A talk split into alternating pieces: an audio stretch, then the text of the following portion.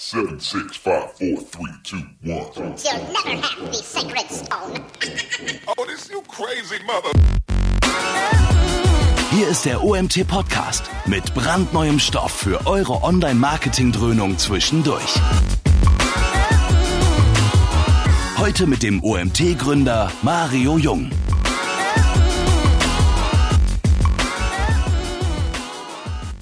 So, ja, schönen guten Morgen. Ähm, wir sind zwei Minuten zu spät. Felix und ich haben philosophiert und Ideen ausgetauscht und haben fast die Zeit vergessen. Dementsprechend sorry dafür, dass wir eine Minute zu spät, äh, zwei Minuten jetzt zu spät sind. Ich freue mich, dass ihr nach gestern heute schon wieder dabei seid. Das freut mich natürlich sehr. Und heute haben wir einen hohen Gast da, Felix, als zwar Wiederholungstäter, aber ich freue mich immer wieder, wenn er sich bereit erklärt, hier ein Webinar bei uns zu halten. Und ja, Felix, ähm, Vorstellungen wir haben relativ viel in letzter Zeit gemacht, auch aufgrund deiner ganzen Buchveröffentlichungen und so weiter. Ich denke, ich muss dich nicht mehr großartig vorstellen. Du verzichtest ja, soweit ich weiß, sowieso komplett drauf.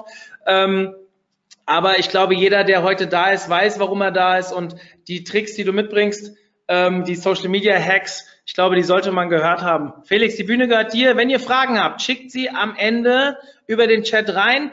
Felix hat eine Überraschung mitgebracht. Er hat, ähm, ja, was genau soll er euch am Ende erzählen? Es wird am Ende kommen, es wird einen kleinen Rabattcode für seine Konferenz geben und noch eine andere kleine Überraschung. Also bleibt äh, bis zum Ende da und hört euch auf jeden Fall die Q&A-Session an, dann wird noch etwas kommen.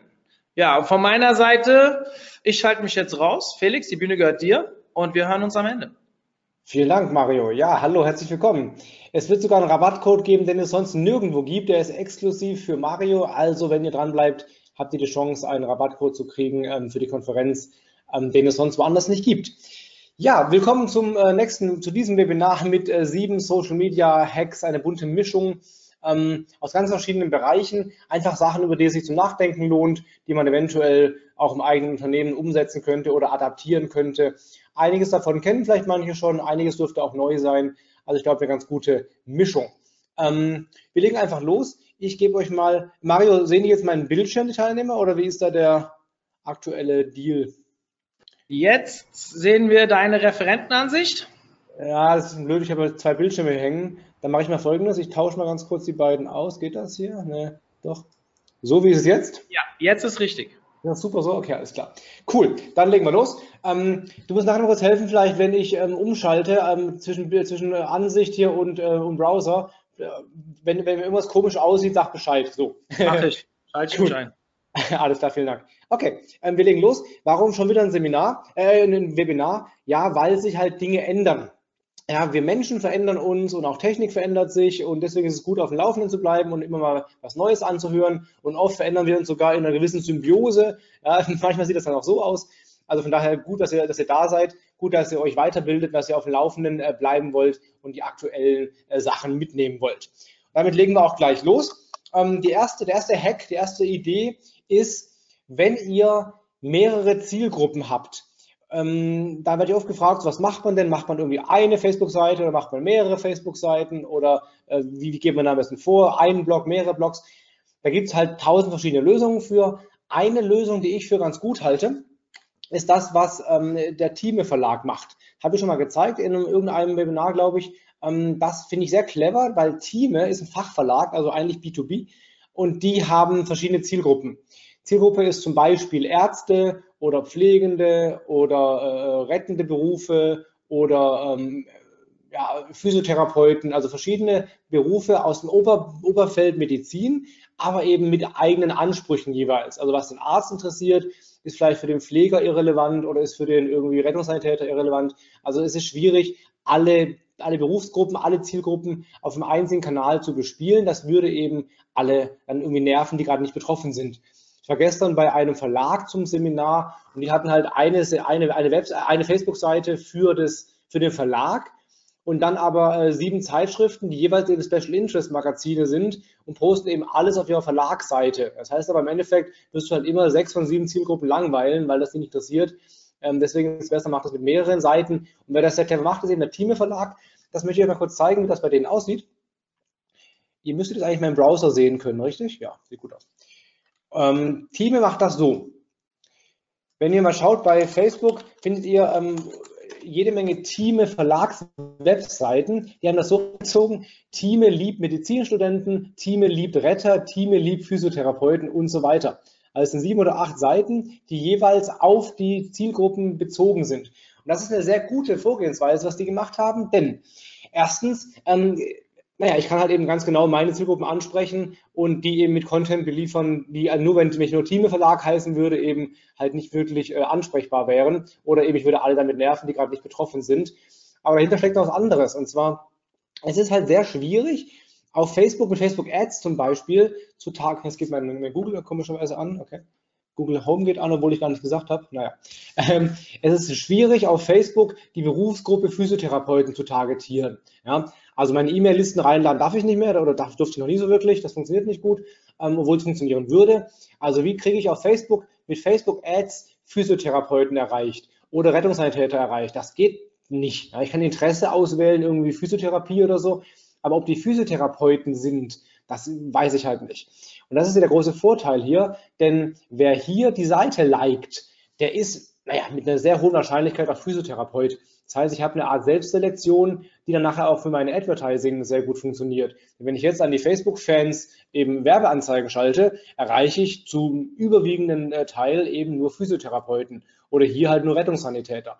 Also Themenseiten aufziehen, die gezielt eine Zielgruppe ansprechen und die dann nachher mit passender Werbung zu bespielen, das kann sehr, sehr gut funktionieren. Erstens haben die ja schon einen Bezug zu mir, also die klicken in der Regel dann deutlich besser, häufig zumindest.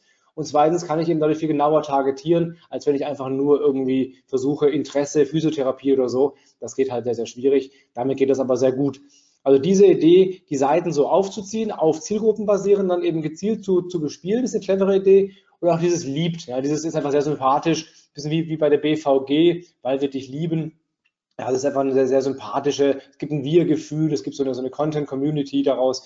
Also das ist eine sehr schöne Idee gewesen von denen, wie die das hier aufgezogen haben. Das heißt, Tipp Nummer eins, wenn man mehrere Zielgruppen hat, überlegt euch, ob es die Möglichkeit gibt, eine Multikanal, Multi-Account-Strategie aufzuziehen, mit mehreren Accounts pro Kanal und die dann entsprechend auszuspielen und nachher dafür noch passende Werbeanzeigen, gerade auf Facebook zum Beispiel, zu schalten.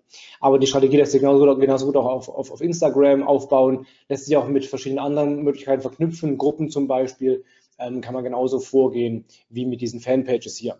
Würde sogar mit Blogs gehen. Natürlich ist der Aufwand höher, aber Ergebnis eben halt nachher deutlich besseres Targeting und deutlich bessere Zielgruppenfokussierung. Das ist also der erste Tipp, eine Multi-Account-Strategie, wenn das nötig oder sinnvoll ist. Tipp Nummer zwei ähm, ist eine wunderschöne Case Study, die bestimmt manche von euch gesehen haben, manche vielleicht auch nicht, deswegen möchte ich ganz gerne mal kurz zeigen, die man, wo man einiges von lernen kann. Und zwar ist es eine Influencer Marketing Case Study aus unserer Branche, also aus dem Online Marketing. Ähm, ich spreche von, von einem Right Content Cup. Das finde ich nicht nur toll, weil ich den gewonnen habe, sondern auch, sondern auch sonst war das eine super gute äh, Idee von denen. Ich habe mir ein bisschen so zerlegt und mir mal genau angeschaut, was die da genau gemacht haben. Wer das nicht gesehen hat oder nicht genau dahinter gestiegen ist, äh, ich zeige euch das mal. Das war wirklich äh, wunderschön gemacht. Ihr kennt ja wahrscheinlich alle Write, das Tool Write. Und Write hat eben ähm, einen Blog, das Write Magazine, wo sie sehr viel Content produzieren.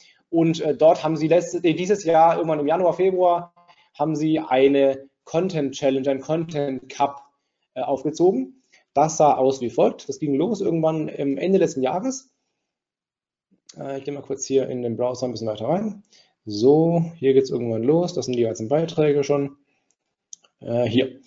Das war der erste Beitrag. Die Idee ist, ähm, Sie lassen andere Autoren, also externe Autoren für sich schreiben. Das heißt, sie produzieren halt hochwertigen Content und verlosen dann was.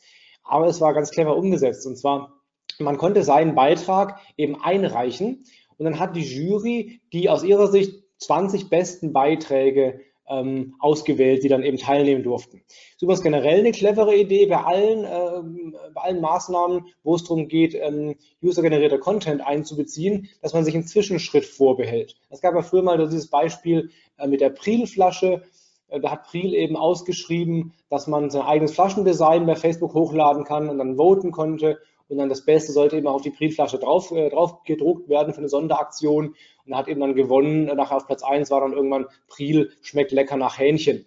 Ja, solche, solche Späßchen kann man sich eben ein bisschen vermeiden oder kann man versuchen zu reduzieren, wenn man sich einen Zwischenschritt vorbehält. Das heißt, alle äh, reichen was ein, die Jury wählt dann aus erstmal und daraus wird nachher dann eben der Sieger bestimmt. Also ein Zwischenschritt ist eine gute Idee. Ist es hier nicht der Grund, aber auch hier ist so gemacht worden. Hier wurden eben Beiträge eingereicht und die 20 besten Beiträge kamen ins Finale und wurden dann mit einem Blogbeitrag angekündigt. Das heute am 15. Januar ging dann eben diese Spiele los. Und dann hat äh, Wright jeden Tag einen Beitrag äh, veröffentlicht. Das heißt, sie hatten 20 Tage lang äh, jeden Tag einen sehr hochwertigen Beitrag im Blog, der dann eben hier veröffentlicht wurde. Also hier war dann erstmal Google My Business Praxis Guide, dann gab es hier Team SEA gegen Team Social und dann gab es hier International SEO, also wirklich jeden Tag einen sehr, sehr guten Beitrag. Der erste Vorteil ist natürlich, ähm, die Leute geben sich richtig Mühe, weil es gibt ja was zu gewinnen schließlich und die alle wollen ja auch eben dann den, die Ruhm und Ehre und auch das Bargeld nachher mitnehmen. Das heißt, alle geben sich extrem viel Mühe und produzieren wirklich sehr hochwertigen Content, der jetzt dauerhaft im Netz steht. Also da wird halt jetzt Wright jahrelang von profitieren, weil die ganzen Posts eben logischerweise auch ziemlich gut ranken werden. Sie sind oft sehr lang, hatten sehr viele gute User-Signals, hatten auch Links bekommen teilweise. Also die kaufen sich quasi darüber halt sehr, sehr guten Content ein. Jeder Autor gibt sich massiv Mühe, und das Spannende ist eben, ähm, der Gewinner hinterher wurde eben relativ komplex ermittelt. Also die haben sich einen eigenen äh, Wert äh, gebastelt, der unter anderem aus Up- und Downvotes besteht, aber das hätte man halt leicht faken können. Also ich konnte unter jedem Post eben Up- oder Downvoten. Das war der erste Baustein dazu, aber es zählt auch rein sowas wie die Verweildauer, die Absprungrate und die Interaktionsrate. Das heißt, sie haben also einen, einen, einen Mischwert gebastelt, der eben nicht nur einen einzigen Faktor enthält, sondern mehrere Faktoren enthält, die halt kaum noch manipulierbar sind und die eben auch wirklich die Qualität des Beitrags bemessen. Und am Ende eben dann äh, wurde dann, äh, ich glaube, jeder, jeder Beitrag hatte vier Wochen Zeit quasi, ähm, die Votes zu sammeln und die Interaktionen zu sammeln. Und am Ende wurde dann der Sieger eben bestimmt aus diesem äh, Wert, der eben dann die Mischung war aus, äh, ja, wie gesagt, Interaktionsrate, Absprungrate und so weiter. So haben Sie jetzt hier im Blog 20 Beiträge stehen, die extrem gut auch geshared wurden, ja, da ja jeder, ähm, jeder Autor gewinnen will, haben sie eben auch alle das geteilt und verlinkt und so weiter, sogar Facebook-Ads dafür geschaltet teilweise. Das heißt, die haben alle auch massiv getrommelt dafür. Also kriegt Wright nicht nur 20 richtig geile Blogbeiträge, sondern eben auch 20 mal schönen Bass und ähm, schöne Reichweite im Web, Besucherzahlen, können die Cookies dann verteilen und so weiter. Also sehr, sehr geile Idee. Am Ende gab es dann zu gewinnen, also ich habe am Ende auch gewonnen tatsächlich, knapp, aber habe gewonnen. Ähm, zu gewinnen gab es letztendlich dann, also äh, vielleicht noch ganz kurz vorher, ich habe mir echt Mühe gegeben. Ja, mein Beitrag ist, glaube ich, irgendwie 4000 Worte lang oder so und manche auch. Also manche haben auch so mit 3000 Worte geschrieben. Von daher, ähm, da haben die Leute sich echt ins Zeug gelegt, um das Ding zu gewinnen. Zu gewinnen gab es nachher einen riesengroßen Pokal, der sogar hier im Büro steht ähm, und 5000 Euro äh, in Bar. Und das Beste war tatsächlich äh, drei Veröffentlichungen in Fachmagazinen. Website Boosting T3N und äh, bei Search Engine Journal wird es noch kommen. Also von daher eine Mischung aus Ruhm und Ehre, Bargeld und eben wieder Veröffentlichungen. Also im Endeffekt ist es ein recht überschaubares, ähm, äh, überschaubarer Aufwand von Wright im Verhältnis zu anderen Strategien aber die jetzt halt 20 richtig geile Beiträge und sehr, sehr guten Bass geliefert haben in einer ja, hart umkämpften und schwierigen Branche. Ja, also gerade wir sind hier im B2B tätig und wir sind sehr fachlich tätig. Also da Leute zu überzeugen und zu begeistern, ist gar nicht so einfach. Das war aber eine sehr, sehr coole Idee. Von daher ähm, fand ich es eine, eine coole Case Study, wie Wright das gemacht hat ja, mit Influencern zu arbeiten, also Leute aus der Branche anzufragen und die heranzuholen und so weiter. Und dann eben eine Mischung aus Social und SEO und Blog und alles mit dabei. Sehr, sehr schönes äh, Prinzip.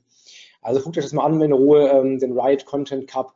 Da kann man, glaube ich, es kann man in ganz vielen verschiedenen Branchen da was, was von lernen und das für sich nachbauen.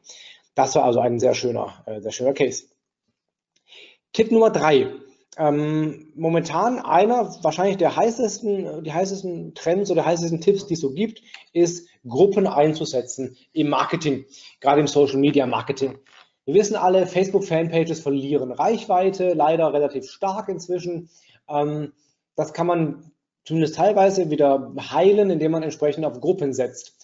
Gruppen haben den Vorteil, dass sie eine Kundenbindung ermöglichen, also wirklich Leute eben um mich herum scharen. Äh, ich, ich, ich schaffe eine Plattform dadurch, wo sich meine Kunden ähm, unterhalten können oder einfach austauschen können und wo ich dann auch meine Beiträge, meine Werbung auch rein, reinpacken kann. Und ich schaffe wirklich auch ein neues, einen neuen Kanal, ein neues Medium, der eben auf, der, der mir gehört einfach. Zumindest soweit man das mit Gehören nennen kann, aber der einfach unter meiner Kontrolle ist einigermaßen Und die Blog, äh, die, die, die äh, Gruppenbeiträge haben zum Beispiel auf Facebook eben im Newsfeed eine sehr gute Verbreitung. Also tauchen deutlich häufiger auf, als es oft äh, Beiträge von Fanpages tun. Also eine Mischung aus Reichweitenbringer und, ähm, und Kundenbindung. Also eine gute Idee, darüber nachzudenken. Das geht im Prinzip auf drei Arten auf drei Kanälen.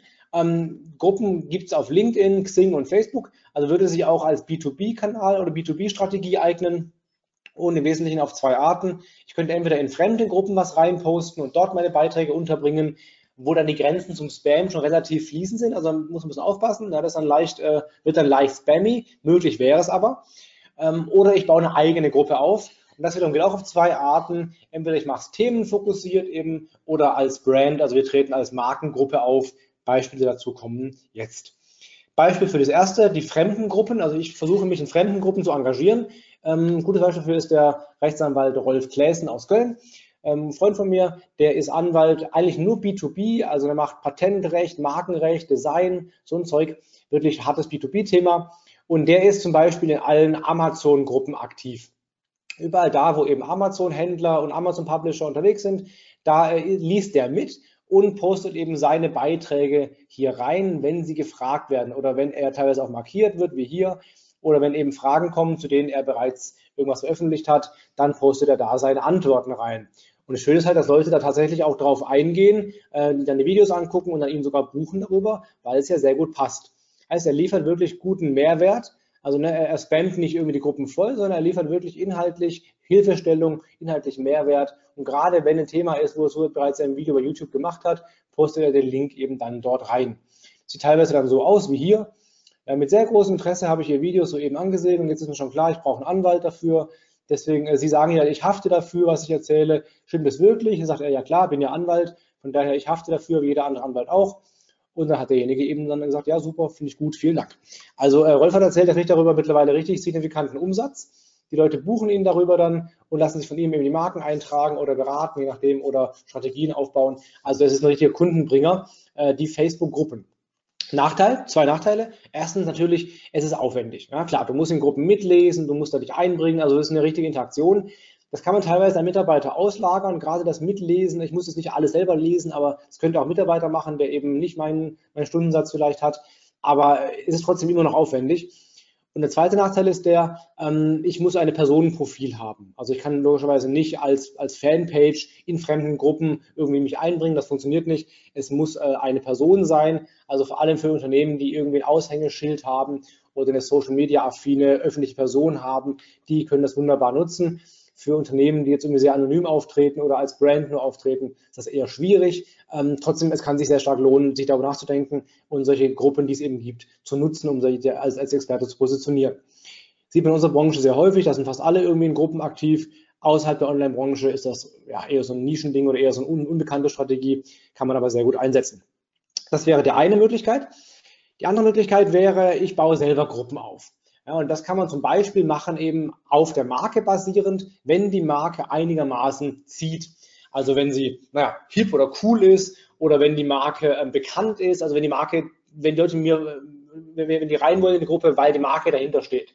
Ja, das wird bei Josef Müller GmbH und Co. KG Maschinenbau irgendwas nicht funktionieren, weil die Marke halt nicht cool genug dafür ist. Aber bei allen Lifestyle-Brands oder so kann das funktionieren. Sportcheck zum Beispiel hat Gruppen in allen größeren Städten, wo sie eben dann ihre, auch ihre Events reinposten können. Also wenn man schaut, die haben eine ganze Reihe an Gruppen aufgezogen, jeweils eben mit dem Namen Sportcheck mit drin, weil halt Sportcheck als Marke funktioniert und als Marke zieht. So könnte man es zum Beispiel aufziehen. Es gibt auch mehrere andere Gruppen, Beispiel Thermomix, die haben eine Gruppe, gute Vorsätze, ich gehe es an mit Thermomix, also wunderbar gemacht. Äh, was haben sie Mitglieder? Haben sie 8000 Mitglieder mittlerweile, mehr sogar fast 9000 inzwischen, ähm, wo sie eben, wo da Leute sich austauschen. Heißt, Thermomix bietet nur die Plattform und die Mitglieder posten dann ihre Rezeptideen da rein, stellen Fragen, motivieren sich gegenseitig zum Abnehmen und machen einfach ja, wie, wie eine Art Forum. Ähm, noch viel spannender, es gibt eine andere Gruppe von Thermomix, die gar nicht von denen selber kommt, sondern, ich kann ich mal kurz zeigen, wie das aussieht. Ähm, die hieß, glaube ich, äh, Fit mit Thermomix oder Abnehmen mit Thermomix. Ne, es war Abnehmen mit Thermomix. Hieß die so? Ich meine ja. Genau, das war die hier. Ähm, nächste Sekunde ist gar nicht die, gar nicht wahr? Es gibt eine andere, die ich aber gerade nicht finde, lustigerweise. Die Gruppe gehört ähm, einem Verlag, die ein Thermomix-Magazin rausgebracht haben. Gucken, ob ich die gerade finde hier. Sie gestern noch gesehen. Die ist es nicht hier. Die war es, glaube ich, hier, genau. Thermomix Rezepte, die gehört der Zeitschrift Mein Zaubertopf. Das heißt, die Zeitschrift hat eben selber ein Thermomix, ähm, eine Thermomix-Gruppe aufgezogen, wo eben Menschen dann ihre Rezepte austauschen. Und es ist einfach für die Zeitung ein großartiger Zugang zu neuen Lesern oder auch zu Bestandslesern. Die kriegen darüber wieder Rezepte, die sie dann bei, bei sich einbauen können und bei sich verwenden können und kriegen einfach auch mit, was so die Gruppen interessiert, was die Menschen interessiert, was die gut finden, was sie nicht gut finden und mittlerweile 142.000 Mitglieder in der Gruppe drin, also eine sehr, sehr große Gruppe. Ähm, großartig, ja. hat der Jakob hier äh, sehr, sehr schön aufgezogen. Ähm, auf seiner Zeitschrift basierend eben eine Gruppe. Also es ist eine gute Ergänzungsstrategie. Er ersetzt in der Regel keine Fanpage, aber ergänzt eine Fanpage sehr gut. Also denkt drüber nach. Das geht auch bei Xing, also reines B2B. Hier zum Beispiel bei LVQ, das ist eine Weiterbilder aus dem Ruhrgebiet. Die machen eben Weiterbildungen, Ausbildungen, Meisterausbildungen und so weiter. Und die haben eine Alumni-Gruppe auf Xing, wo sie eben dann bisherige Mitglieder ähm, äh, reinholen oder bisherige Teilnehmer reinholen und dann darüber wieder Folgegeschäft rausgenerieren. Das ist deswegen bei denen so toll mit Xing, weil die äh, Kunden haben, sehr konservative Unternehmen, sehr große Unternehmen teilweise auch. Und da ist alles gesperrt. Da ist Facebook gesperrt, da ist YouTube gesperrt, da ist sogar LinkedIn gesperrt. Heißt, es wird da alles nicht gut funktionieren. Xing ist aber frei. Das heißt, sie können bei Xing einfach gut, äh, gut, gutes Marketing machen und ziehen sich eben ihre ehemaligen Mitglieder dann in die Gruppe ähm, bei Xing rein. Also auch eine schöne Strategie, auch auf der Marke basierend, eben weil es ja eine Teilnehmer, eine Alumni-Gruppe ist. Deswegen ist die Brand auch bei einem eher langweiligen Unternehmen ist der Brand auf jeden Fall äh, funktioniert, weil die kennen mich ja schon. Also ehemalige, da kann das funktionieren. Oder bei, bei Bestandskunden kann es funktionieren. Anderes Beispiel aus dem B2B-Bereich ist die Gruppe Marketing und Vertrieb des Haufe Verlags. Ähm, das ist eben, die basiert eben auf dem Thema, nicht auf der Marke. Ja, die wollen eben nicht äh, nur Leser aktuelle reinkriegen, die wollen eben Leute aus der Zielgruppe, die sie nach ansprechen wollen, da reinkriegen, haben deswegen die Gruppe eben nicht Haufe Verlag empfiehlt oder sowas genannt, sondern eben Marketing und Vertrieb, um einfach diesen Werbeverdacht zu vermeiden, um unverdächtig aufzutreten. So bauen die das hier auf entsprechend. Also auch eine schöne Strategie. Gibt es auch bei uns in der Online-Branche wieder. Mein Beispiel dafür ist immer WordPress und SEO. Das ist so die größte Gruppe mittlerweile in dem Bereich, äh, mit, mit insgesamt mittlerweile 25.000 Mitglieder waren das, glaube ich. Sehr, sehr cool. Ähm, wird betrieben von einer Agentur, ja, von Endcore. Die betreiben diese Gruppe hier. Die machen logischerweise WordPress-Webseiten und Plugins für WordPress und sowas. Das heißt, sie haben einfach, schaffen sich da einen guten Zugang zur Zielgruppe, kriegen Fragen mit, kriegen Themen mit und können eben dann da auch wieder Aktionen und Angebote eben äh, reinposten. Also ich habe eine Fläche, wo nur ich Werbung machen darf und sonst keiner. Aufpassen natürlich, so eine Gruppe ist halt anders als eine Fanpage. Da habe ich die Hoheit und ich schreibe, eine andere können maximal kommentieren. Hier kann eben jeder schreiben, wie in einem richtigen Forum. Das ist ein bisschen so der Nachteil davon oder einfach die, die Herausforderung dabei. Aber wenn man das richtig spielt, hat man einfach eine sehr, sehr gute einen sehr guten Zugang zu den Zielgruppen und eine sehr gute Reichweite dadurch und eine, eine, ein, ein, gutes, ein gutes Forum, eine gute Fläche für Kommunikation. Aufpassen aber, ähm, Gruppen aller Art brauchen ein Impressum. Das heißt, auch da müsst ihr aufpassen, äh, Gruppen sollten ein Impressum haben, wie auch eine Fanpage ja auch oder Instagram-Profil oder ein Twitter-Profil ja auch. Baut auf jeden Fall eins ein, sonst ähm, kann es eine Abmahnung geben. Ist meines Wissens bisher selten bis nie passiert, aber wäre halt eine Möglichkeit über das äh, Prost Pepsi Max. Dieses Seminar, dieses Webinar wurde Ihnen präsentiert von Pepsi Max. Nein. Äh, also macht auf jeden Fall einen, einen Link äh, zum Impressum rein. Dann seid ihr da einigermaßen safe. Und gerade jetzt, wo eben auch ähm, Fanpages Gruppen betreiben können, ist man da auch sicherer aufgestellt als früher, wo es eine Person sein musste, die ja wiederum für sich kein Impressum hat. Das ist Tipp Nummer drei. Tipp Nummer vier habe ich schon ein paar Mal gezeigt, finde ich mal wichtig, deswegen auf jeden Fall nochmal, ähm, falls ihr es noch nicht gesehen habt, ist das Thema Ego-Baiting. Ähm, das ist deswegen, also wenn ihr darüber nachdenkt, deswegen so, so gut, weil das bei uns in der Branche irgendwie alle machen, das ist ein super bekanntes Ding. In anderen Branchen macht das kein Mensch. Das heißt, wenn ihr unterwegs seid in anderen Branchen, könnt ihr das sehr gut einsetzen und keiner kennt das, alle finden das dann cool. Ähm, das heißt, es geht in allen Branchen, wo irgendwie Personen exponiert sind. Also ähm, eine Gruppe, wo irgendwie ein Thema, eine Branche, wo keine Personen bekannt sind, da wird das eher schwierig werden. Da kann man das aber auf einer Unternehmensebene vielleicht machen. Aber in Gruppen, wo irgendwie Personen oder auch Medien oder so, wo irgendwas halt exponiert ist, geht das wunderbar. Ego-Baiting heißt, ich versuche, das Ego von Leuten zu kitzeln, um damit dann nachher Reichweite zu erzeugen. Dazu ist ein gutes Beispiel ähm, das SEO-Portal. Die haben das äh, sehr clever, äh, auch schon seit Jahren jetzt eingesetzt, machen also ein Ego-Bait. SEOportal.de ähm, hat damit angefangen 2015, als das Portal noch ganz neu war. Da kannte kein Mensch SEOportal.de.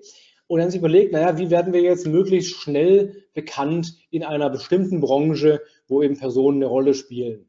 Also, dass möglichst schnell alle unser neues Portal kennen. Was sie gemacht haben dann ist einfach eine Liste mit den wichtigsten 100 Influencern der SEO-Branche. So. Einfach ein Ego-Bait. Ja. Sie machen eine Liste mit 100 Leuten, die Sie für wichtig halten. Hat ein paar ganz simple psychologische Prinzipien. Wer da draufsteht, findet es geil und wird es auch teilen und posten, weil da draufsteht. Und sogar ein paar, die nicht drauf standen, haben es geteilt und fanden es voll furchtbar, weil sie halt nicht drauf standen, was so eine scheiß Liste und voll willkürlich und so. Richtig schön.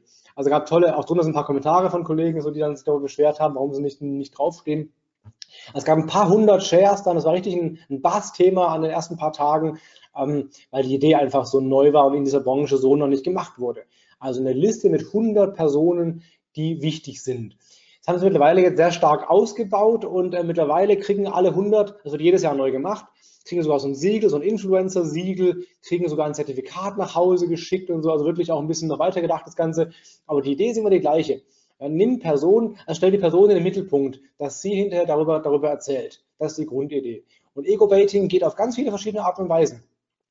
Ich hatte neulich mal ein Interview mit einer Bäckerei-Fachzeitschrift und da habe ich denen so erzählt, naja, ähm, auch da kann man das machen. Ja, warum macht es keine, also gerade bei den Konditoreien oder Bäckereien? Bäckereien verkaufen Brötchen zum Beispiel. Und Brötchen sind ja noch nicht Endprodukt. Brötchen werden ja irgendwie noch belegt oder verziert oder irgendwie halt noch benutzt. Warum nicht zum Beispiel sowas machen wie eine Aktion, hey, lieber Kunde, wenn du nach Hause gehst jetzt hier und machst dir dein geiles leckeres Brötchen mit Salat und, und Tomaten, alles mögliche, ein tolles Brötchen oder ein tolles irgendwie Gericht daraus, äh, mach davon ein Foto, post auf Instagram mit dem Hashtag, keine Ahnung, und am Ende den besten irgendwie des, des, des Monats oder so hängen wir hinterher dann eben bei uns äh, in der Bäckerei als Brötchen des Monats aus oder sowas. Also der Kunde wird quasi gekitzelt, sein Ego wird ange, angetriggert und er will eben dann gewinnen. Er gewinnt gar nicht großen Geldbetrag oder irgendwas Wichtiges, er gewinnt eigentlich nur, dass er nachher im Laden eben hängt, dass halt sein Brötchen oder sein Bild nachher im Laden hängt. Also diese Idee kann man auf jede andere Branche auch äh, übertragen. Ja? Ähm, nicht nur bei uns in der Online-Branche. Da wird es am meisten gemacht, aber ähm, nicht nur. Also die, die Idee ist einfach die, versuche das Ego der Leute zu kitzeln, damit sie anfangen darüber zu erzählen. Ja, es sind Interviews mit Leuten zum Beispiel, Expertentipps eingeholt, wäre ein Beispiel, äh, und so weiter. Ich habe das mal gemacht vor einigen Jahren schon, 2011 war das, glaube ich. Ähm, da habe ich auch ein Ego-Bait gemacht damals. Und zwar habe ich einfach ein Quartettspiel produzieren lassen, das SEO-Quartett. Damals auch SEO-Quartett.de. Ich habe mir einfach 32 äh, deutsche Blogs genommen aus dem SEO-Bereich und dann dazu Kennzahlen mir angeschaut, sowas wie der Systrix, äh, Sichtbarkeitsindex, der PageRank, damals noch oh, für die Veteranen hier, der PageRank, ähm, den Alexa-Rank, das Alter, also so fünf, sechs Kennzahlen, habe daraus dann ein Quartettspiel produzieren lassen. Habe es dann an alle äh, diese 32 Blogger geschickt und es war sofort Bass-Thema. Ähm, also ich glaube, es gab 18 Backlinks auf meiner Seite hinterher allein schon, jede Menge äh, Posts darüber im Social Web und so weiter. Also war ziemlich cool. Da habe ich auch einige davon verkauft hinterher dann haben wir auch dann auf der SEO Campix ein Charity-Turnier gemacht mit diesem Blog, äh, mit diesem Quartier, äh, Quartett, um dann Geld zu sammeln für, für einen guten Zweck. Also habe das ein bisschen ausgebaut, aber die Idee ist dieselbe wie vorhin, einfach Ego-Bait. Ich kitzel quasi deren Ego, weil die auf den 32 ähm, äh, besten Blogs quasi sind. Dieselbe Idee wurde jetzt nochmal so ähnlich produziert von Fanpage Karma. Die haben ein Influencer-Quartett gebastelt. Auch eine geile Idee ja, mit Gronk und Lisa und Lena und Grumpy Cat sogar, also äh, hier Grumpy Cat, also ähm, äh, haben einfach Influencer genommen und daraus ein Quartettspiel gebaut. Auch eine sehr, sehr schöne Idee. Ähm, ein Ansatz, der in unserer Branche oft genutzt wird, außerhalb kaum, ist eben Experten zu befragen für solche Sammelblockbeiträge. Da gibt es einen, der macht das immer jedes Jahr ganz gut mit so Online-Marketing-Trends. Vergessen, wie er heißt. Ähm, äh, irgendwas mit Mario, glaube ich, oder so, keine Ahnung. Äh, der, der, Mario holt sich zum Beispiel jedes Jahr ähm, die Meinung von 50, 60 Leuten aus der Branche ein, die alle eben einen Tipp bei oder ein Expertenstatement beisteuern. Eine Trendeinschätzung, ein Tipp, eine Idee, eine Erfahrung, die sie gemacht haben, wie auch immer. Also der Beitrag besteht im Endeffekt gar nicht nur aus meinem Content, der besteht aus gesammeltem Content von vielen, vielen anderen Experten. Das finden die gut, die werden das teilen, die werden das sharen, die werden das irgendwie vielleicht sogar verlinken, weil sie eben drin vorkommen. Ja, das ist die Idee dahinter. Ähm, Das hat zum Beispiel Schwäbisch Hall auch so gemacht. Die haben am Anfang jahrelang in ihrem Blog jede Woche einen Blogger interviewt, also fünf Fragen an. Ja, das heißt, sie machen sich quasi bekannt in der Blogosphäre, indem sie erstmal was geben, also dem, dem Blogger quasi Fläche geben, wo er sich vorstellen kann. Und gerade, wenn man sich anschaut, so heutige, einige Leute, die heute in der Branche bekannt sind, haben angefangen mit Interviews mit, mit, mit, mit Experten oder mit irgendwie andere Leute vorstellen. Also diese Art von Ego-Baiting, denkt drüber nach. Ja. Andere irgendwie ähm, in den Mittelpunkt stellen, damit die sich gut fühlen und damit die es auch weiterreichen, damit also alle Beteiligten was davon haben. Der Follow Friday auf Twitter ist genau das Gleiche. Ähm, man empfiehlt halt andere Nutzer ähm, äh, und man empfiehlt gute User seinen Fans weiter, finden wir alle Beteiligten gut, ist eine schöne Sache. Noch ein Beispiel vielleicht, äh, ähnlich wie bei SEO-Portal hat es das Erfolg-Magazin gemacht. Die haben einfach die 100 besten Erfolgstrainer gekürt mit einer Liste. Das Magazin kannte vorher irgendwie keiner so wirklich. Plötzlich war das in der ganzen Branche bekannt, weil eben jeder, der da halt drauf war, hat es geteilt. Oder zumindest die meisten haben es geteilt. Und auch viele, es ist eine Mischung aus unbekannten Namen eher oder sehr bekannten Namen. Also eine schöne Mischung. Warum es jetzt die 100 Besten sind, keine Ahnung. Ja, der Platz 1 irgendwie war im Gefängnis, Platz 2 ist schon tot. Also irgendwie, das ist eine komische Liste ein bisschen. Platz, Platz 18, 19 war irgendwie irgendein Online-YouTuber, äh, Fitness-Typ. Warum ist Erfolg? Weiß ich. Aber äh, also die Idee ist die gleiche. 100 Personen, die irgendwie bekannt äh, oder die irgendwie Einfluss haben, hervorzuheben ja, und, und, so, und so pushen und davon dann zu profitieren. Also schöne Idee. Ähm, Ego-Baits kann man gut nutzen. Das ist Idee Nummer 5 oder Tipp-Hack, wie auch immer, Nummer 5.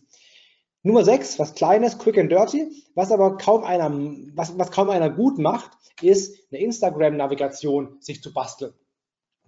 Ähm, übrigens, äh, wenn ihr Windows-Profi seid und mir einer mal erklären kann, warum es seit ein paar Tagen jetzt in der Präsentationsansicht äh, die Navigationsleiste nicht mehr ausblendet, kann er mir das gerne nachher per E-Mail schicken, da freue ich mich über jeden Hinweis. Ja, ich habe das angeklickt, äh, Navigationsleiste ausblenden, tut es aber nicht mehr. Oder Taskleiste ausblenden. Wenn mir einer erklären kann, warum die nicht mehr ausblendet, bin ich dankbar für jeden Hinweis. Bisher konnte mir das leider keiner sagen, wo ich da klicken muss. So, das kleine Einschub. Ähm, ähm, Tipp Nummer 5, Instagram-Navigation. Instagram hat nicht viele Möglichkeiten, was zu ändern an der Darstellung oder am Design.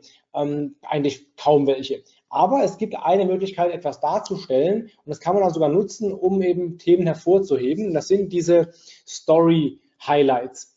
Das sieht so aus. Also ihr könnt eben Stories als Highlights ähm, definieren, dann werden die eben ins Profil eingebaut. Das sind, glaube ich, immer bis zu fünf Stück, genau, maximal fünf Stück, die da eingebaut werden hier, wie hier. Sieht hier ein bisschen blöd aus überall, auch bei Nike, bei Mercedes-Benz, weil es einfach willkürlich ähm, Stories genommen wurden und hier eingebaut wurden. Das ist erstmal, okay, dass das machen, ist schon mal gut. Das kann man auch schöner machen. Und zwar, ähm, indem man das wie eine Art Kategorienavigation äh, aussehen lässt. Zum Beispiel so. Ja, bei Just Spices, die haben eben fünf Kategorien genommen, Specials, News, Rezepte, die jeweils auch farblich angepasst, also eine richtig schön aussehende Navigation, schön aussehende Kategorien draus gebastelt. Ähm, so kann man das tatsächlich nachmachen. Das ist ein sehr, schöne, sehr schönes Vorgehen. Oder auch hier sowas wie bei McFit, die haben halt vier Stück mit vier solchen Icons hier. Oder bei Zoo Plus, die haben auch fünf Stück mit fünf verschiedenen Kategorien. Sogar Lisa und Lena haben das gemacht hier und haben eben ihre, ihre Lieblingsthemen, so Food, Travel, Dancing und so weiter, als Kategorie eingebaut.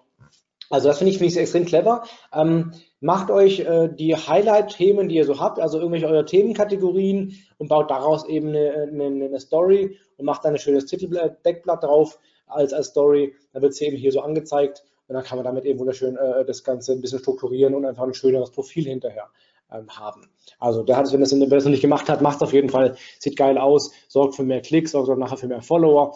Also eine schöne Idee, Instagram effektiver zu nutzen, ist der Hack Nummer 6, äh, Nummer 5, ähm, Instagram ähm, Navigation via Highlight Stories oder Story Highlights. Nummer 6, äh, Nummer 7 war das, glaube ich jetzt, oder? Äh, Nummer 6, genau. Personifizierung, Personification, Nummer 6. Ähm, das geht auch da in allen Branchen eigentlich, vor allem in Branchen oder in Unternehmen, die eben eher langweilig sind, die also nicht so wirklich ähm, ja, so, nicht solche Love-Brands sind. Ja, da kann man mit der Person im Vordergrund oder mit einem Maskottchen im Vordergrund ähm, das Ganze ein bisschen liebevoller, schöner, authentischer, nahbarer hinkriegen. Also das heißt, die Idee ist, ich suche mir eine Person raus, die für mein Unternehmen steht, entweder eine echte oder halt ein Maskottchen oder auch irgendwie eine fiktive Person oder ein Tier oder irgendwas, die dann eben im Vordergrund steht. Zum Beispiel aus den USA, äh, aus den USA und eins aus, aus, aus Deutschland. Deutsches Beispiel, oder europäisches Beispiel besser gesagt, ist äh, NewYorkCity.de. Das ist ein Reiseanbieter oder ein Reiseportal, ähm, die eben sich auf New York City spezialisiert haben. Und da ist bei allem, was die machen, immer der Eric im Vordergrund. Also der Eric ist äh, sowohl der Geschäftsführer von dem Laden als auch das Aushängeschild dieser Seite. Die haben also, die haben Webseiten, die haben Facebook-Seiten, die haben Apps und bei allem, was sie tun, ist immer der Eric quasi im Vordergrund.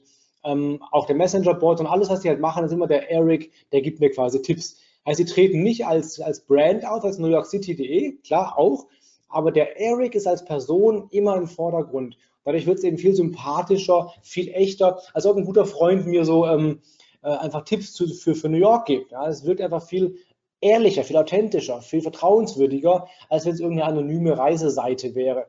Euch mal newyorkcity.de. Auf allen Kanälen ist der Eric äh, immer gut zu sehen und immer auch der, der Erste, auch in den Facebook-Ads. Ja, da wird immer, hey, ich bin Eric und so weiter. Also, das ist der Eric, das ist der, der Geschäftsführer, der ähm, taucht hier eben auf ist, wie ich so gesehen habe, anscheinend auch er selber wirklich, also kein, kein Stockfoto, auch wenn es ein bisschen so aussieht.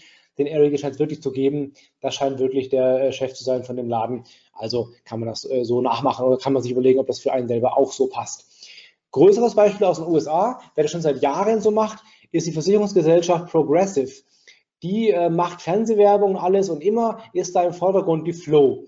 Also die haben sich halt eine Person, eine Persona geschaffen, eine Werbefigur geschaffen, die Flow, die eben Werbung macht für Progressive.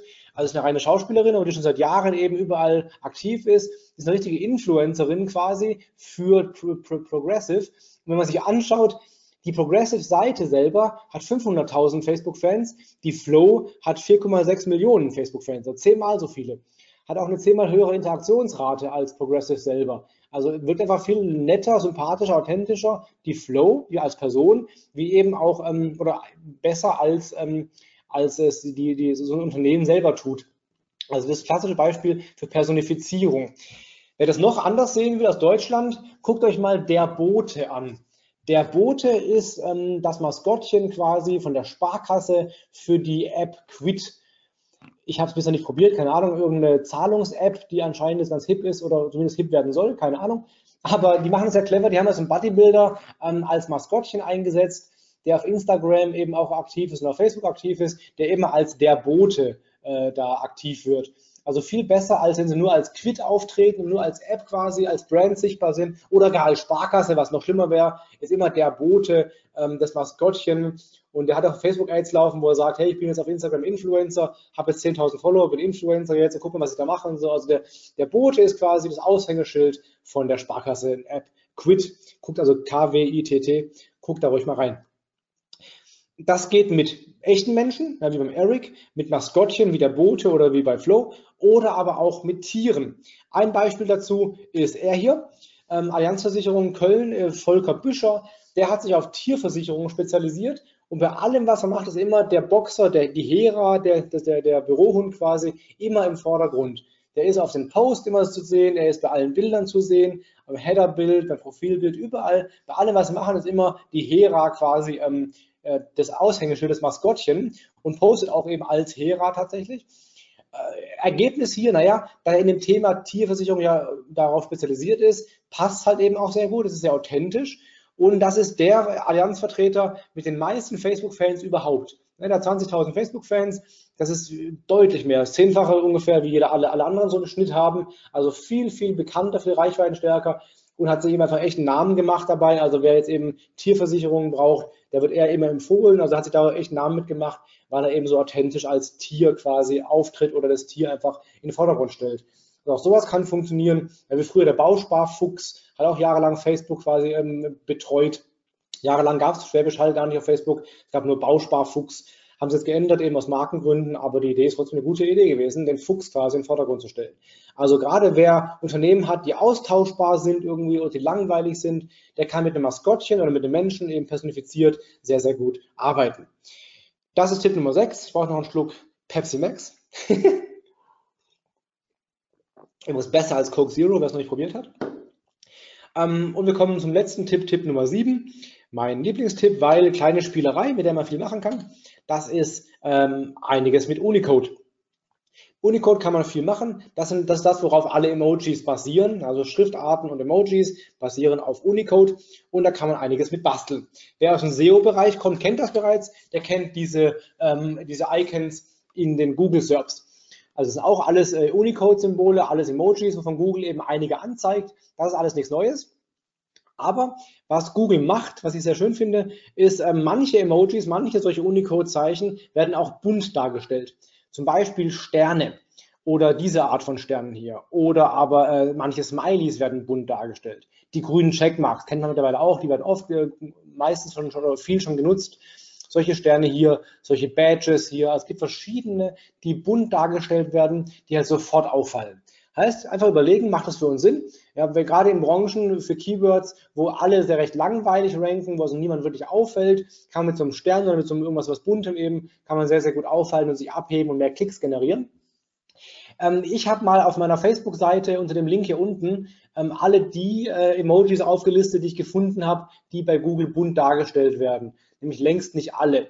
Ja, äh, Sistrix hatte mal eine Liste mit allen Emojis, die dargestellt werden, aber auch teilweise nur schwarz-weiß ähm, oder auch gar nicht mehr. Das sind alle die, es sind glaube ich nur 20 Stück ungefähr, 30 Stück um den Dreh, die bunt dargestellt werden. Ich habe auch beschrieben, wo es dargestellt wird. Also äh, ist es im, im, im, im Titel oder in der, in der Beschreibung oder auch nur auf Mobile-Geräten. Jetzt auch ein paar, zum Beispiel das Flugzeug hier, wird auf dem Smartphone auch bunt dargestellt, auf dem Desktop eben nur schwarz-weiß. Habe ich alles aufgeschrieben. Also mal gucken, wenn ihr wollt, einfach rauskopieren, bei euch reinkopieren. Also man kann in den Google Search damit schön arbeiten. Ähm, das so als Nebenbeitrieb, weil eigentlich ist es ja ein Social Media Webinar. Deswegen gehen wir jetzt mal zum Thema Social Media. Ähm, auch damit SEO verknüpft. Wenn ihr wollt, dass eure Facebook Fanpage äh, beim Ranking mehr auffällt und bei Google mehr auffällt und mehr Klicks generiert, kann man das auch lösen und zwar auch mit solchen Emojis. Ähm, Google zieht sich in diesem Fall den Infotext. Der Infotext auf der eigenen Fanpage, das ist das, was Google sich als, als Beschreibungstext hier reinzieht. Heißt, wenn ich da eben solche bunten Emojis einbaue, die Google eben bei sich auch verwendet, zum Beispiel eben so ein Stern oder so, einen, so einen grünen Haken, dann wird es eben nachher auch bei Google dann bunt angezeigt, heißt wieder mehr Blicke und auch in der Regel mehr Klickrate und dann vielleicht sogar mehr Facebook-Fans darüber. Ja, wäre also die Idee, ähm, baut euch so ein, zwei, drei, je nachdem, bunte Sonderzeichen da ein in die Info, um nachher bei Google mehr aufzufallen. Manche bauen auch Emojis oder, oder Unicode-Zeichen bei YouTube ein. Der Anwalt Rolf äh, vorhin zum Beispiel, der baut sich immer in seine Videos jetzt äh, solche, ähm, solche Glühbirnen ein. Ist eine schöne Idee, um zum Beispiel ähm, äh, verschiedene ähm, Videoreihen zu symbolisieren. Also irgendwie, ja, äh, die Idee des Tages hat irgendwie so eine Glühbirne und keine Ahnung, ähm, die Frage der Woche hat ein Fragezeichen, also irgendwie ein buntes Emoji, was eben so eine Art Kategorie ähm, äh, also clustert oder gruppiert. Das ist eine gute Idee in den Videos, in den Videotiteln. Manche machen das auch, dass sie das zum Beispiel in ihre Namen einbauen. Bei Twitter zum Beispiel hat das hier der Leo gemacht. Der hat eben einen, einen, ähm, einen Regenschirm eingebaut. Das Coole ist halt, wenn der Leo jetzt mit mir interagiert, also zum Beispiel irgendwas von mir äh, interagiert, äh, irgendwas äh, retweetet oder so, kriege ich eine E-Mail und dann ist auch in der E-Mail drin, logischerweise im Titel dann dieses Sonderzeichen, das auch wieder in manchen Browsern, manchen Programmen bunt dargestellt wird, auch wieder mehr auffällt. Das heißt, ja, auch in E-Mail-Headern kann man das machen. Ich will es nicht übertreiben, ja, aber so ein, ein oder zwei bunte Emojis, wie hier zum Beispiel oder hier, ähm, das schadet sicherlich nicht. Auch hier ganz cool, Halloween Special, sehr schön gemacht, fällt da deutlich mehr auf und könnte ihm auch dann zu einer höheren Eröffnungsrate führen. Muss man halt testen. Ja, je nach Branche unterschiedlich oder je nach Zielgruppe unterschiedlich. Äh, wird einfach testen, eine Version mit zwei Emojis, eine ohne und gucken, welche nachher mehr Öffnungsraten hat. Übrigens auch ein Tipp in Facebook Ads. Erfahrungsgemäß haben häufig Facebook-Ads mit Emojis mehr äh, Klicks oder bessere Klickraten, oft auch so günstiger dann durch die Klickrate als ohne Emojis. Einfach mal einen AB-Test machen und gucken, äh, ein paar Euro ausgeben und gucken, was ihr dann als Ergebnis kriegt. In aller Regel äh, bringen Emojis in Facebook-Ads günstigere Klicks das kann sich lohnen. Instagram-Profil genauso. Ich habe hier zum Beispiel einfach mal meine einzelnen Schlagworte mit passenden Emojis gegliedert, was auch wieder einfach besser aussieht und eben sofort ein bisschen Struktur reinbringt. Ja, besser als ein Fließtext. Ähm, sowas kann man auch sehr gut machen zum Beispiel. Das geht sogar ein bisschen ähm, versteckt oder ein bisschen ähm, ja, tricky mit Xing. Ja, bei Xing kann man auch in das Portfolio Emojis oder Unicode-Symbole eintragen, wie zum Beispiel so ein Pfeil hier oder solche blauen Pfeile oder sogar Sterne. Das wird aber nicht angeboten von, von Xing, sondern muss einfach das reinkopieren. Also ihr müsst quasi einfach auf Facebook gehen, den, das Emoji da auswählen und dann hier reinkopieren. Dann hat man also eine deutlich besser strukturierte Übersicht, eine schönere Ansicht, als es die Konkurrenten äh, haben. Oder hier oben, da sieht man, das ist eine andere Schriftart, eine fette Schrift, die eigentlich auch, die gar nicht bei Xing gar nicht angeboten wird. Wie das funktioniert, dazu gleich ein paar Tipps. Also bei Xing geht das, ähm, bei LinkedIn, ich habe es ein bisschen Hardcore gemacht, also ich würde es jetzt nicht so aggressiv machen wie hier normalerweise, das ist halt ein Demo-Case wahrscheinlich eher so. Aber ich habe zum Beispiel bei, bei LinkedIn einen blauen Haken, also ein Profil, was verifiziert ist. Das gibt es logischerweise bei LinkedIn gar nicht, ist halt einfach ein Emoji, ein Unicode-Sonderzeichen aus Facebook rauskopiert, hier reinkopiert, sieht halt geil aus. Und auch wenn jemand dann eine E-Mail kriegt, weil ich mit ihm interagiert habe, wird eben dieser Haken hinter in der E-Mail dargestellt. Also sieht einfach irgendwie einigermaßen hübsch aus. Also übertreibt es nicht vielleicht, aber so ein, zwei, drei äh, passende Emojis, Häkchen, Pfeile, Checkmark, irgendwas, das kann auf jeden Fall das Profil ein bisschen aufhübschen und ein bisschen besser strukturieren. Einfach auch da bei Facebook rauskopieren, hier reinkopieren, fertig. Diese fette Schrift gerade eben oben bei Xing, das ist alles eine Unicode-Schrift, die kann man sich äh, mit dem entsprechenden Tool basteln und zwar hier bit.ly slash unicode-text. Ähm, da kann man sich eine eigene Unicode-Schrift zusammenstellen. Achtung, das geht auf Facebook teilweise nicht. Also nicht alle Browser können es richtig interpretieren mit Facebook. Bei Xing scheint es zu funktionieren, bei Facebook nicht. Also man könnte theoretisch auch das auf Facebook dann so posten, da hat man halt eine schöne fette Schrift oder sowas oder ähm, einfach eine, eine, Art Schreibschrift oder so. Ähm, das könnte man tun, nur eben Facebook, wie gesagt, nicht alle Browser kriegen das richtig hin. Aber in manchen Systemen oder in manchen, äh, zum Beispiel eben bei Xing oder LinkedIn, scheint es bei allen Browsern zu funktionieren. Dann kann man sich eben halt Schriften ein bisschen einfach anders gliedern oder anders ähm, äh, darstellen. Also du hast also, mich gerade ein bisschen zum Schmunzeln gebracht, muss ich sagen. Ich, ich, ich habe den Screenshot genommen. Das ist, das, ist das, das, kriegst du als Echo. Alles klar, danke. ja, genau. Ähm, also, ähm, das sind so ähm, die, diese Idee, wie ich eben äh, Schrift, Schriftenarten anders darstellen könnte, ist eben Unicode. Ja, das kann man auch mit rum rumspielen. Das waren sieben Tipps, sieben Ideen, sieben Hacks, sieben wie auch immer, bunte Mischung an, an Tipps, die ihr umsetzen könnt und einfach gucken, wie immer gilt in dem so einem Fall, ähm, nicht sagen, geht bei mir nicht, sondern überlegen, okay, was davon kann ich übertragen auf die eigene Branche? Was kann ich umbasteln? Was kann ich anpassen? Was könnte man so ähnlich auch machen? Das ist immer die, die sinnvollere Vorgehensweise. Ansonsten, Mario, dir vielen Dank äh, für die Plattform hier und euch weiterhin viel Erfolg und einen wunderschönen Tag. Macht was draus. Bis bald. Ciao. Ja, äh, danke Felix, äh, danke, dass du dich noch, doch noch später an meinen Namen erinnert hast. Ich habe ähm, was, was, was habe ich geschrieben? Wieso hab ich... nee, Ach, weil du später gesagt hast, äh, ich weiß nicht mehr, wie der heißt. mit diesem Spaß, ich hoffe, das kam richtig rüber. alles gut, alles gut. Ähm, ja, ich finde es total spannend. Ich will dazu mal was sagen, weil dieses Ego-Baiting oder auch dieses, äh, diese Experten zusammenholen, ist ja irgendwie so ein bisschen auch miteinander äh, verbunden. Ähm, wir haben das im Fußballbereich sehr intensiv betrieben. Und äh, gerade wenn so größere Organisationen im Hintergrund sind wie Vereine, also wir haben damals einen Artikel gemacht zu, wie sich Eltern bei Jugendmannschaften verhalten und was sie gut machen, was sie schlecht machen, weil das ist ein großes Streitthema im Jugendfußball. Und dort haben dann äh, Jugendleistungszentren Trainer mitgemacht und dann hat Eintracht Braunschweig und VfB Stuttgart haben dann unsere Artikel geteilt, wo wir Interviews mit denen gemacht haben. Das war mega geil, das funktioniert. Wir machen das auch in kleinen Nischenthemen ähm, sehr erfolgreich, deswegen kann ich euch da nur ans Herz legen, dieser Tipp, der funktioniert nicht nur beim OMT, der ja. funktioniert. Wir waren beim OMT, nachdem die wird, hast du das mitbekommen, dass die Wirtschaftswoche uns ja. zerrissen hat?